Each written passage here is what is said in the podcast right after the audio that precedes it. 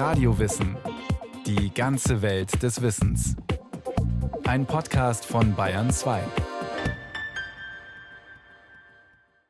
Eine neue Folge Radio Wissen.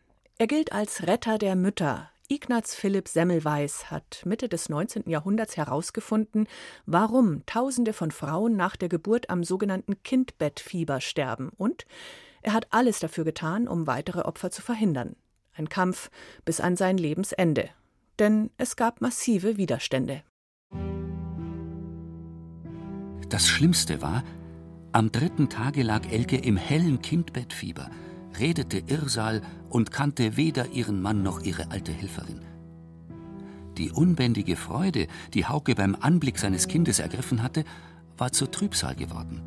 Der Arzt aus der Stadt war geholt. Er saß am Bett und fühlte den Puls und verschrieb und sah ratlos um sich her. Das Kindbettfieber, wie es Theodor Storm in seinem Schimmelreiter beschreibt, war seinerzeit eine im wahrsten Sinn des Wortes unheilbare Krankheit. Es begann nach der Entbindung. Oft stellten sich bei den Müttern Ausfluss und anhaltende Schmerzen im Unterleib ein. Dazu kam Übelkeit, der Blutdruck sackte ab, dafür beschleunigte der Puls. Die Körpertemperatur begann zu steigen. Wochenlang lagen die Frauen im Fieberwahn, dann starben sie. Die Puerperalsepsis, die Ärzte heute gut im Griff haben, grassierte im 19. Jahrhundert in ganz Europa. In mancher Geburtsklinik starb jede dritte Mutter im Wochenbett.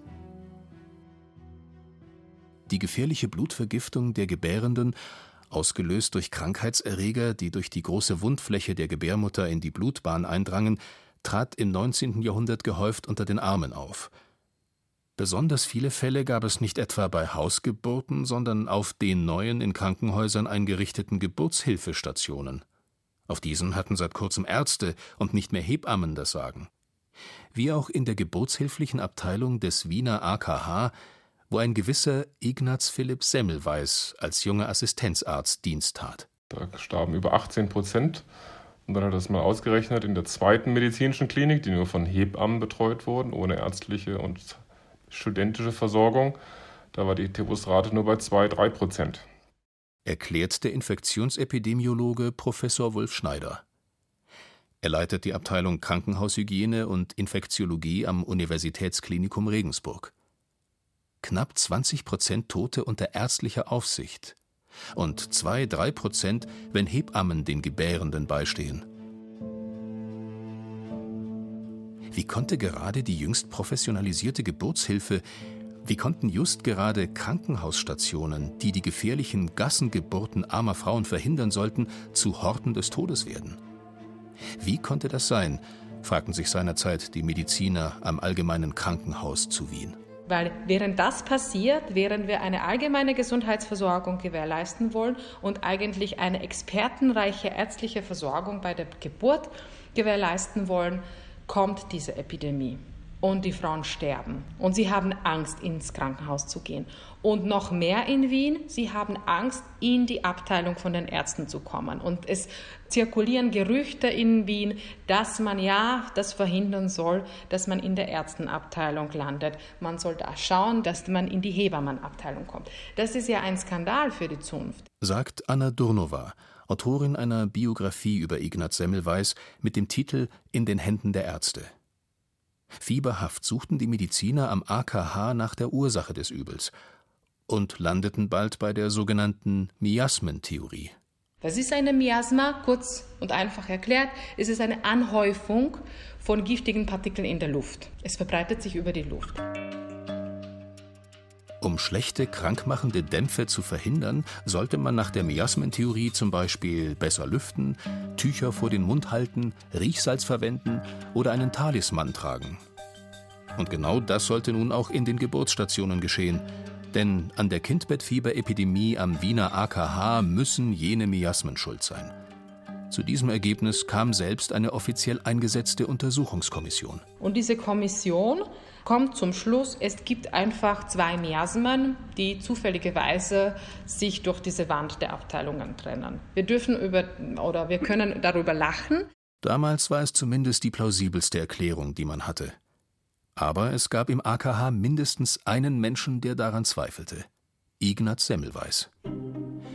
Der ehrgeizige junge Assistenzarzt war aus Budapest nach Wien gekommen, um zunächst Jura, dann Medizin zu studieren. Mehr als mittelgroß, breit und stark gebaut, sein Gesicht rund mit etwas vortretenden Backenknochen, seine Stirne hoch und das Kopfhaar dünn. So beschreibt ihn sein Zeitgenosse und Arztkollege Adolf Kussmaul. Und weiter, Ignaz Semmelweis habe sich durch geschickte Hände sowie eine große Arbeitskraft und Arbeitslust ausgezeichnet. Bei seinem Professor Josef Skoda lernte der Arzt das Ausschlussprinzip. Semmelweis wollte den äußerst unterschiedlichen Todeszahlen auf den beiden Abteilungen des Gebärhauses mit empirischen Methoden auf den Grund gehen. Er analysierte Todesfälle im AKH seit dessen Gründung im Jahr 1789 und dokumentierte die Krankheitsgeschichte jeder einzelnen Patientin, die in den Geburtshilfestationen aufgenommen wurde. Aber nicht nur das. Er verglich auch die zwei Abteilungen. Die Abteilung, in der die Hebammen den Gebärenden halfen, und die Abteilung, in der die Ärzte und Studenten sich um die Frauen kümmerten. Und da fiel Ignaz Semmelweis auf, alles war gleich. Von der Bauweise über die Verpflegung bis hin zu den prekären Verhältnissen, aus denen die Gebärenden stammten. Warum dann dieser eklatante Unterschied in den Sterberaten? Unbekannte atmosphärische, kosmische oder tellurische Faktoren ließ Semmelweis nicht gelten, auch wenn seine Kollegen das vermuteten. Was also war es dann? Und dann hat ja ein Medizinstudent einen guten Freund von ihm beim Sezieren in den Finger geschnitten. Und zwar an einer Frau, die am Kindbettfieber gestorben war, an einer Sepsis. Heute würden wir sagen Sepsis. Und dann ist sein Kollege auch an der Sepsis gestorben. Und dann ist ihm das Licht aufgegangen. In diesem aufgeregten Zustande drängte sich meinem Geiste mit unwiderruflicher Klarheit die Identität der Krankheit auf, an welcher Koletschka gestorben war, mit derjenigen, an welcher ich so viele hunderte Wöchnerinnen sterben sah. Notierte Semmelweis. Und weiter? Die unbekannte Ursache, welche so entsetzliche Verheerungen anrichtete, war demnach in den an der Hand klebenden Kadaverteilen der Untersuchenden an der ersten Gebärklinik gefunden. Es war eine unerhörte Erkenntnis. Gerade war die Ära der pathologischen Anatomie angebrochen. Die schneidende Zunft, die Chirurgen stiegen zu neuen Helden der Medizin auf. Auch Semmelweis und seine Kollegen am Wiener AKH, einem europaweit bedeutenden Forschungsstandort, sezierten, was das Zeug hielt. Und ausgerechnet diese Halbgötter in Weiß sollen nun den Tod in den Kreissaal getragen haben? Anna Dornova. Da weigert sich die Zunft, da weigert sich die Ärzteschaft. Ganz logisch, weil die Verantwortung damit verbunden ist. Und selbst Semmelweis in seinen eigenen äh, Reflexionen darüber sagt auch in seinem Tagebuch, dass in dem Moment, wo er erkannt hat, wo die Gefahr liegt, war einerseits Freude da, dass er endlich dieses Rätsel lösen kann, gleichzeitig aber auch dieses Bangigkeitsgefühl und Angst, dass er eigentlich auch durch sein Handeln die Jahre davor Frauen in den Tod geschickt hat. Die Ärzte selbst sollen schuld sein? Der Widerstand der Fachwelt gegen Ignaz Semmelweis und seine Erkenntnisse war massiv. Internationale Meinungsführer der Medizin, wie der Pathologe Rudolf Virchow, verwarfen Semmelweis Thesen – im AKH fand er zwar in dem Pathologen Rokitansky, dem Dermatologen Skoda und dem Internisten Hebra Unterstützer. In seinem Fachgebiet, der Geburtshilfe, stieß Semmelweis jedoch auf Ablehnung.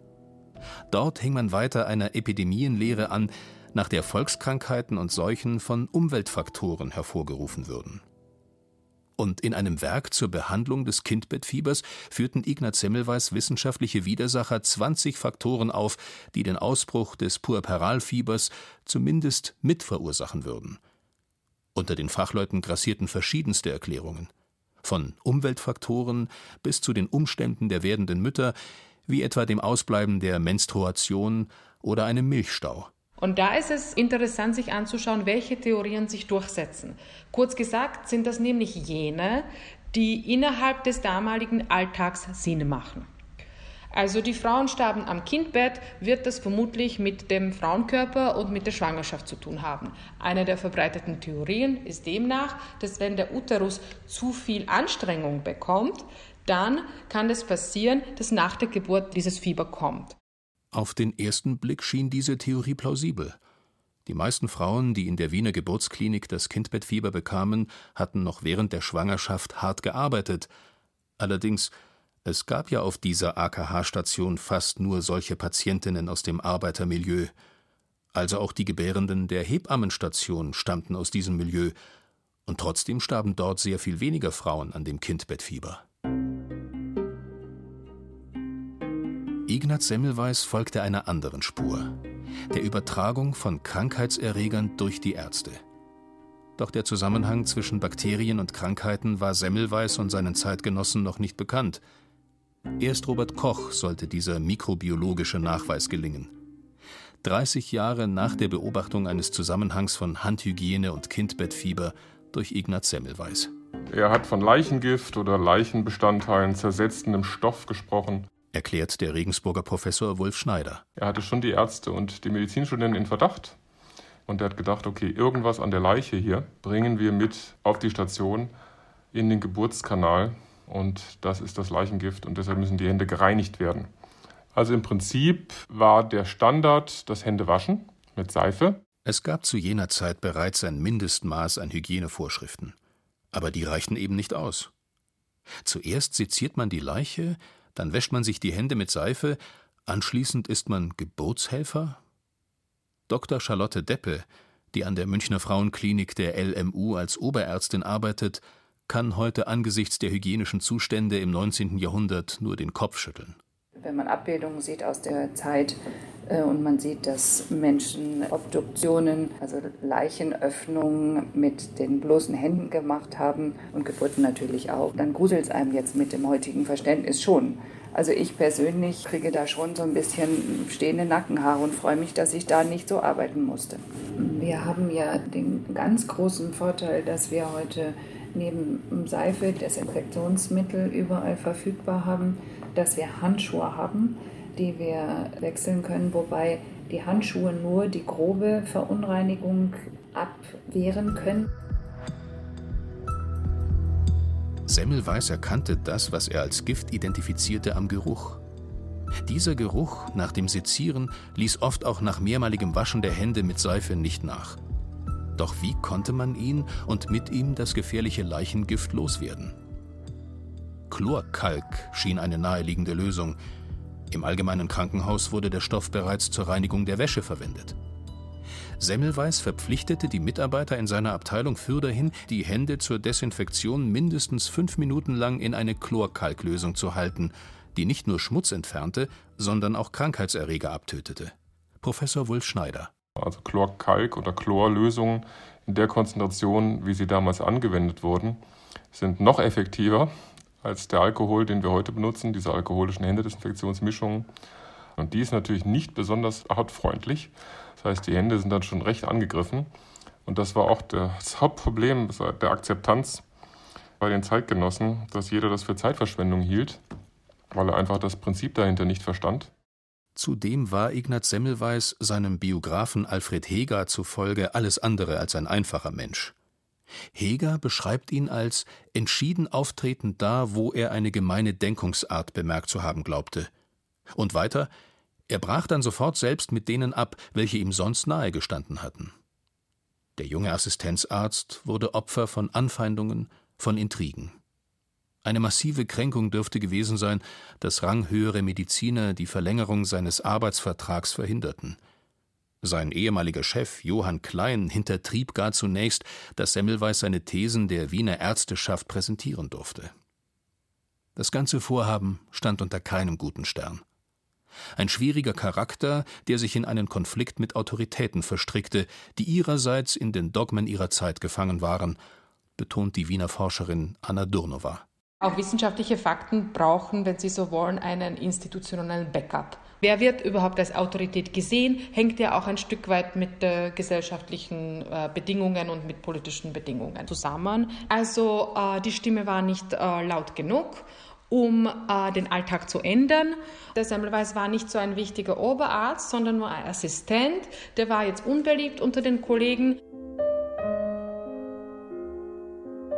Anstatt des Professorentitels bekam Ignaz Semmelweis in Wien nur eine Privatdozentenstelle mit eingeschränkten Befugnissen. Erbost kündigte er und zog im Jahr 1851 zurück nach Budapest. Dort eröffnete der mittlerweile 33-Jährige eine Privatpraxis und arbeitete als Leiter einer Geburtshilfestation.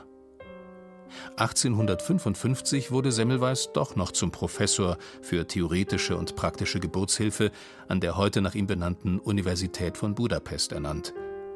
Semmelweis heiratete, bekam mit seiner Frau fünf Kinder. In Budapest fand er dennoch Zeit, sein Werk über das Kindbettfieber doch noch zu veröffentlichen. Sprachlich schwach und ungeschickt präsentiert, die Arbeit umfasste 500 Seiten, blieb seinem Werk mit dem Titel Die Ätiologie, der Begriff und die Prophylaxe des Kindbettfiebers der Erfolg aber versagt. Es gibt ein Lager, das sagt, Semmelweis hat folgenreiche Fehler begangen in der Verbreitung seiner wissenschaftlichen Erkenntnisse. Er hat zu spät publiziert. Er hat dann ein großes, zu großes Werk publiziert. Dieses äh, Werk war auch unleserlich oder schwerleserlich. Das wären jetzt die Erklärungen dafür, dass sich seine Theorie nur schwer durchsetzen konnte. Die anderen Theorien sagen, dass er zu schnell dann zu den emotionalen Mitteln gegriffen hat, nämlich dass er offene Briefe an den Vorstand von den europäischen Kliniken und Krankenhäusern geschrieben hat. Das Morden muss aufhören, und damit das Morden aufhöre, werde ich Wache halten. Und ein jeder, der es wagen wird, gefährliche Irrtümer über das Kindbettfieber zu verbreiten, wird an mir einen rührigen Gegner finden. Für mich gibt es kein anderes Mittel, dem Morden Einhalt zu tun, als die schonungslose Entlarvung meiner Gegner und niemand, der das Herz auf dem rechten Fleck hat, wird mich tadeln, dass ich diese Mittel ergreife. Schrieb er etwa an seinen Widersacher Josef Späth. Zunehmend verbittert darüber, dass die Mehrheit der Wissenschaftler seine Thesen nach wie vor ablehnte, veränderte sich Ignaz Semmelweis Charakter. Überall habe er Feinde gewittert, schreibt der österreichische Wissenschaftsjournalist Alwin Schönberger. Episoden der Apathie und Antriebslosigkeit wechselten sich demnach ab mit Phasen des Jähzorns, in denen er tobte, fluchte und Kollegen beschimpfte. Der Pathologe Hans Bankel führt die fortschreitende Persönlichkeitsveränderung auf eine Syphilis zurück, eine unter Wissenschaftlern umstrittene These. Gesichert ist, dass Ignaz Semmelweis 1865 in die Nervenheilanstalt Döbling bei Wien eingeliefert wurde – wo er zwei Wochen später im Alter von 47 Jahren unter ungeklärten Umständen starb. Offiziell erlag er einer Blutvergiftung. Doch bei einer Obduktion von Ignaz Semmelweis Leiche im Jahr 1936 stellten Rechtsmediziner etliche Brüche an Händen, Armen und dem Brustkorb fest. Dem US-amerikanischen Semmelweis-Biografen Sherwin Newland zufolge sollen Pfleger ihn auf dem Anstaltshof geschlagen haben und auf dem Patienten herumgetrampelt sein. Es sollte noch Jahre dauern, bis sich Ignaz Semmelweis Erkenntnisse in den Kliniken durchsetzten. Und dort wurde lange nicht dem Wissenschaftler Semmelweis gehuldigt, sondern nur seine Handhygiene praktiziert wo vor allem in Deutschland Kliniken nacheinander diese Maßnahmen einführen, die Semmelweis vorschlägt, aber nicht den Semmelweis quasi hervorheben, sagen nicht, Ignaz Semmelweis hat recht. Viele Ärzte führten die Chlorwaschungen indes nicht sorgfältig durch und behaupteten dann, die Maßnahme bringe nichts. Erst in der Medizinergeneration nach Ignaz Semmelweis setzte sich seine Praxis der Handhygiene schließlich durch. Dies lag auch daran, dass Semmelweis Erkenntnisse erst nach dessen Tod durch Forscher wie Louis Pasteur, Joseph Lister oder Robert Koch wissenschaftlich fundiert wurden. Heutzutage erfährt Ignaz Semmelweis sowohl in der Wissenschaft als auch in der Umsetzung und Weiterentwicklung seiner Hygienemaßnahmen angemessene Anerkennung. An Semmelweis kommt man als Arzt heute nicht mehr vorbei, sagt Alexander Springer, Facharzt für Kinder- und Jugendchirurgie. Er arbeitet als assoziierter Professor am Wiener AKH. Geht man in Wien durch das AKH, kommt man an den Porträts in Öl auf Leinwand vorbei und liest die großen Namen. Billroth, Rokitansky und auch Ignaz Semmelweis. Das waren die Pioniere in der Medizin und die Kämpfer für den medizinischen Fortschritt. Auch seine Forschung baue auf der Pionierarbeit von Ignaz Semmelweis auf, betont Wulf Schneider, Professor für Krankenhaushygiene am Universitätsklinikum Regensburg. Und die moderne Variante ist, dass wir uns angucken können, wenn zwei Patienten einen gemeinsamen multiresistenten Erreger haben, ob die wirklich genetisch identisch sind oder nicht. Welche verschiedenen genetischen Typen gibt es überhaupt im Krankenhaus von bestimmten Erregern? Wie breiten die sich aus? Gibt es da quasi Übertragungsketten, die man rekonstruieren kann? Das ist aber natürlich schon das Modell für Fortgeschrittene. Jetzt Hygiene 4.0, wenn man Semmelweis nimmt. Nicht mit Hygieneforschung 4.0, sondern ganz handfest setzt sich Charlotte Deppe, Oberärztin und Hygienebeauftragte in der Frauenklinik der LMU, mit dem Erbe von Semmelweis auseinander. Im Kreissaal achten sie darauf, dass man desinfiziert, Handschuhe trägt und sauber ist. Es sterben noch Frauen weltweit und auch in Deutschland vereinzelt an einer Purpuralsepsis, ja. Also viel, viel, viel, viel, viel seltener und vor allem haben wir mehr Möglichkeiten, die Frauen zu entdecken vorher, nicht nur mit Temperaturmessungen und klinischer Untersuchung, die weiter erfolgen muss, das ist ganz wichtig in der Geburtshilfe, sondern auch zusätzlich durch Laboruntersuchungen und äh, apparative Untersuchungen. Empirische Methoden, evidenzbasierte Medizin. Dafür steht damals wie heute Ignaz Semmelweis, betont Alexander Springer. Semmelweis hat objektiv Daten erhoben, sie analysiert und dann nachvollziehbare Schlüsse gezogen. Das war damals revolutionär. Das Gegenteil ist die sogenannte Eminence-Based Medicine, basierend auf Meinungen von Experten und deren subjektiven Erfahrungsschätzen. Sie werden aber nicht glauben, wie schwierig die Ambivalenz zwischen der Evidence-Based Medicine und der Eminence-Based Medicine auch heute noch im klinischen Alltag ist.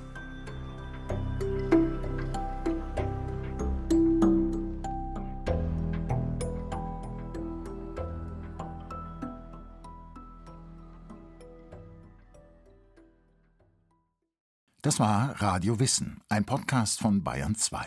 Autor dieser Folge Lukas Grasberger. Regie führte Sabine Kienhöfer. Es sprachen Christian Baumann und Friedrich Schloffer. Technik Ruth Maria Ostermann. Redaktion Nicole Ruchlack. Wenn Sie keine Folge mehr verpassen wollen, abonnieren Sie Radio Wissen unter bayern2.de slash podcast und überall, wo es Podcasts gibt.